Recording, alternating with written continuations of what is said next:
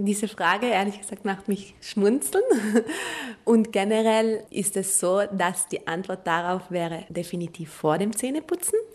Warum ist das so? Man kann sich das ganz leicht erklären. Und zwar, indem man die Zahnseide vor dem Zähneputzen benutzt, ist es so, dass man dadurch Essensüberreste und andere Partikel leichter löst, die dann nachher mit dem Putzen vollständig entfernt werden können.